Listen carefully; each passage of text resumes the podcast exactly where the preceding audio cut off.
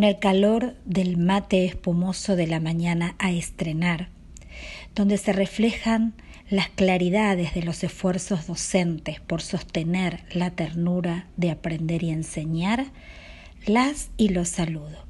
En esta semana de mayo gélida, no tanto por la proximidad del invierno, sino por la falta de vacunación de maestras y maestros, y de los estragos de las disposiciones tan crueles como letales. Ante las dolorosas pérdidas de compañeras y compañeros, vaya esta columna como homenaje y reconocimiento. Comenzamos entonces pedagogías utopistas recuperando experiencias que hicieron posible ideales de derecho y de igualdad. Pedagogías inspiradoras, pedagogías que no son pretéritas, que recobran plena vigencia y que muchas se gestan en el presente. En abril viajamos virtualmente a orillas del Paraná y allí entrevistamos a Chiqui González, que nos invitó a navegar entre los trípticos en la provincia de Santa Fe.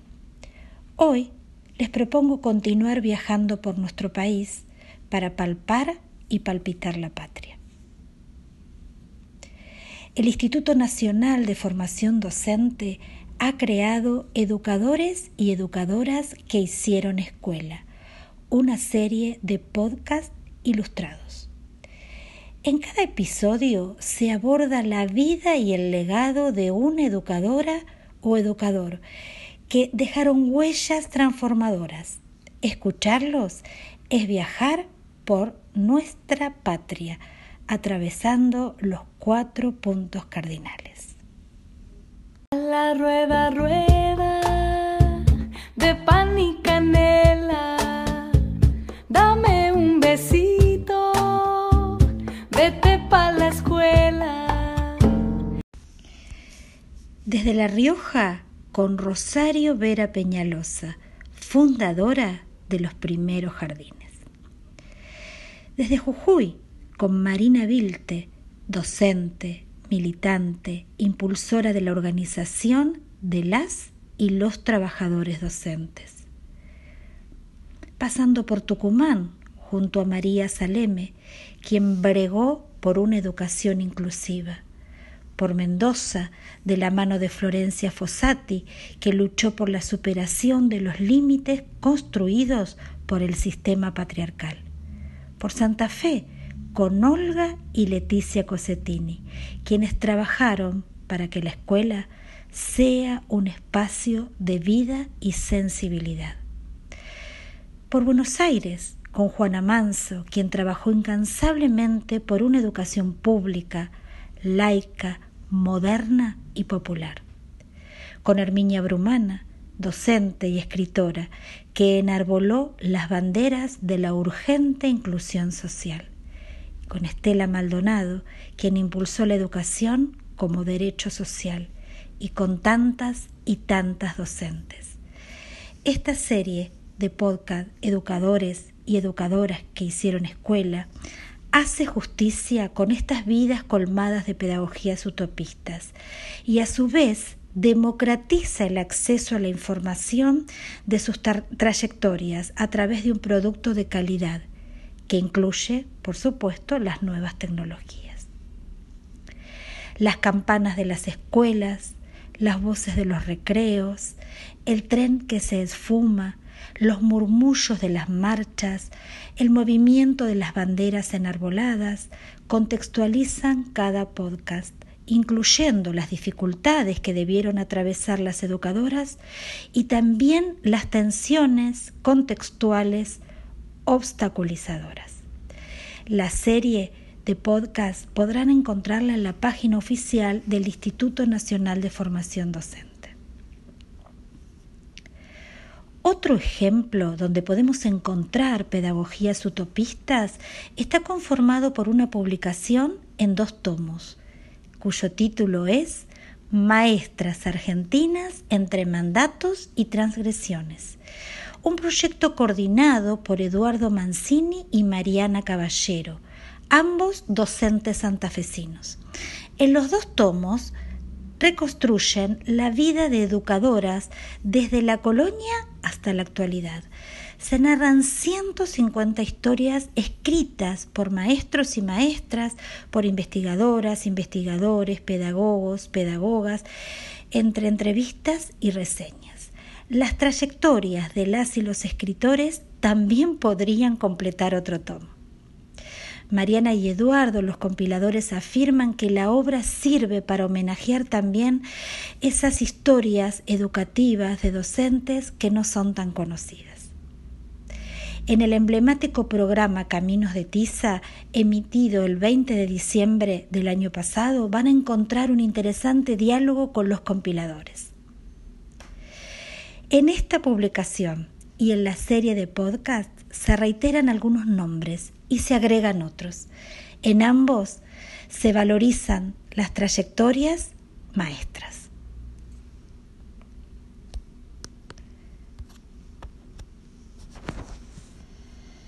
Que juegue a la ronda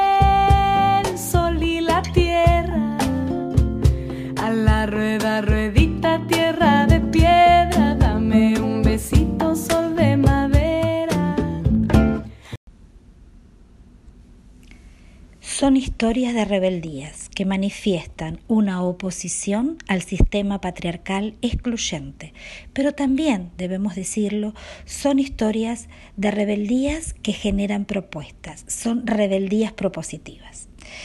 Historias que focalizan el carácter político del ser docente, entendiendo la política como la búsqueda del bien común.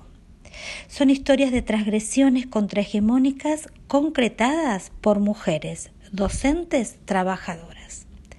Son historias donde se palpa la patria, sus complejidades, su sistema de injusticias, sus inercias, pero a su vez sus ríos de caudales colectivos que pueden transformar realidades, sus cerros disruptivos, sus llanuras donde pueden soñarse otros horizontes para no rodar en el precipicio determinista.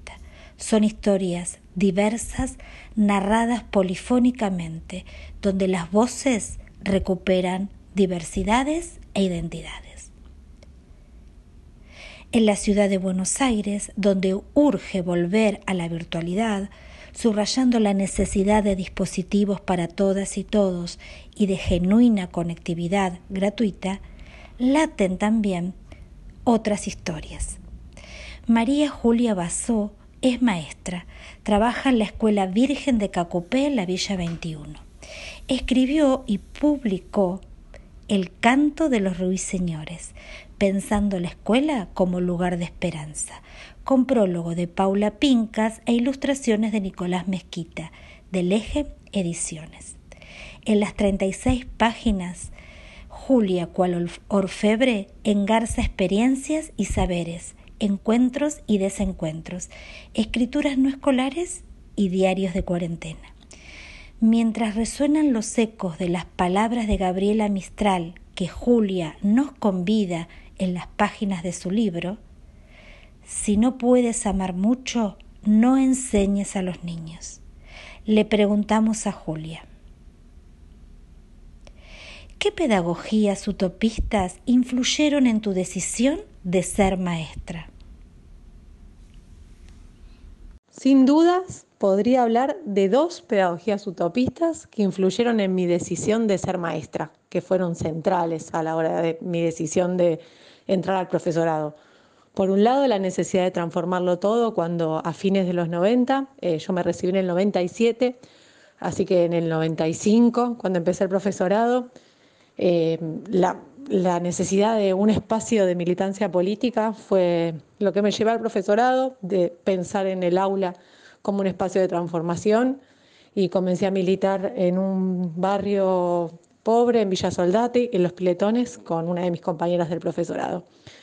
Esa por un lado, y por otro lado mi mamá, el legado de mi mamá como gran pedagoga, que era maestra de educación especial, y nosotros vivíamos cerquita de la Villa 21, y mi mamá trabajaba en una escuela que estaba como en el paso entre la villa y mi casa. Entonces, cuando los chicos pasaban para ir a la escuela, tocaban el timbre de mi casa y acompañaban a mi mamá hasta la escuela, o jugaban con mi hermana o tomaban la leche, así que todo ese recuerdo hermoso también hizo que yo quiera ser maestra.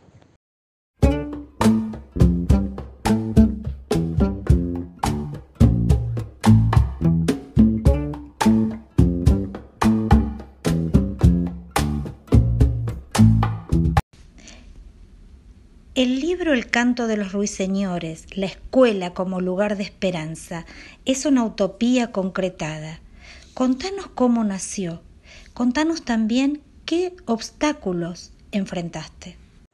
No había pensado al canto de los ruiseñores como una utopía concretada, pero bueno, ahora que me lo preguntan así, que me lo preguntas así, es una hermosa manera de pensarlo y sí es así. Eh, había algo el año pasado, en mitad de la pandemia, que necesitaba sacar afuera, el no poder poner el cuerpo por el aislamiento social, hizo que pudiera reflexionar algunas cosas y que la necesidad de sacarlo para afuera hizo que me pusiera a escribir y a relatar algunas de las experiencias que estaba teniendo en la cuarentena y eso me fue llevando también a escribir otras experiencias del pasado como maestra. Eh, la verdad que sí, que es una utopía concretada el poder poner palabra que permita pensarme a mí misma como me permitió y pensarnos como docentes. Y la enorme cantidad de muestras de amor y de cariño y de ternura que recibí a partir de este libro eh, son infinitas. Entonces, eh, eso es lo que me hace pensarla como una utopía concretada. Que la ronda el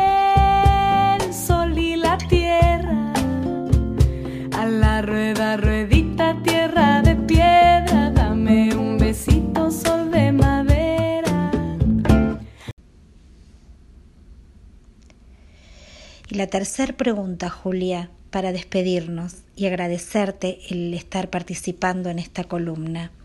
Contanos, ¿qué nuevas pedagogías utopistas estás proyectando?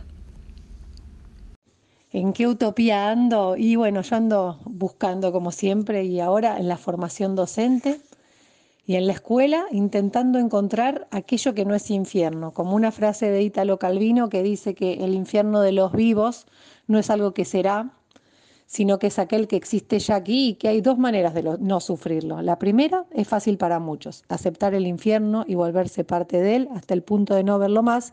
Y la segunda es peligrosa y exige atención, buscar y saber reconocer quién y qué no es infierno y hacerlo durar y darle espacio. Y en eso ando, en tratar de agudizar la mirada y el oído para escuchar a, los ruiseñores, a las compañeras, a los compañeros, a las Juanitas y Juanitos que habitan nuestras escuelas, eh, para intentar que la ternura ronde en las aulas y en nuestra vida, para intentar un país más justo con maestros que intenten transformar esta realidad, porque como decía Alberto Morlachetti, con ternura venceremos.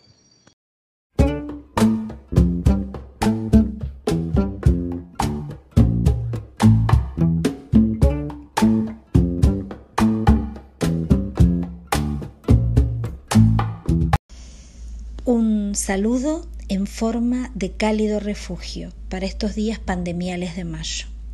Ojalá estos ejemplos de pedagogías utopistas hayan contribuido a viajar por la Argentina para palpar y palpitar los latidos de tantas y tantos docentes que cada mañana o cada tarde hacen patria, construyendo saberes, generando comunidad y reinventando otras formas de hacer escuela soñando y concretando pedagogías utopistas.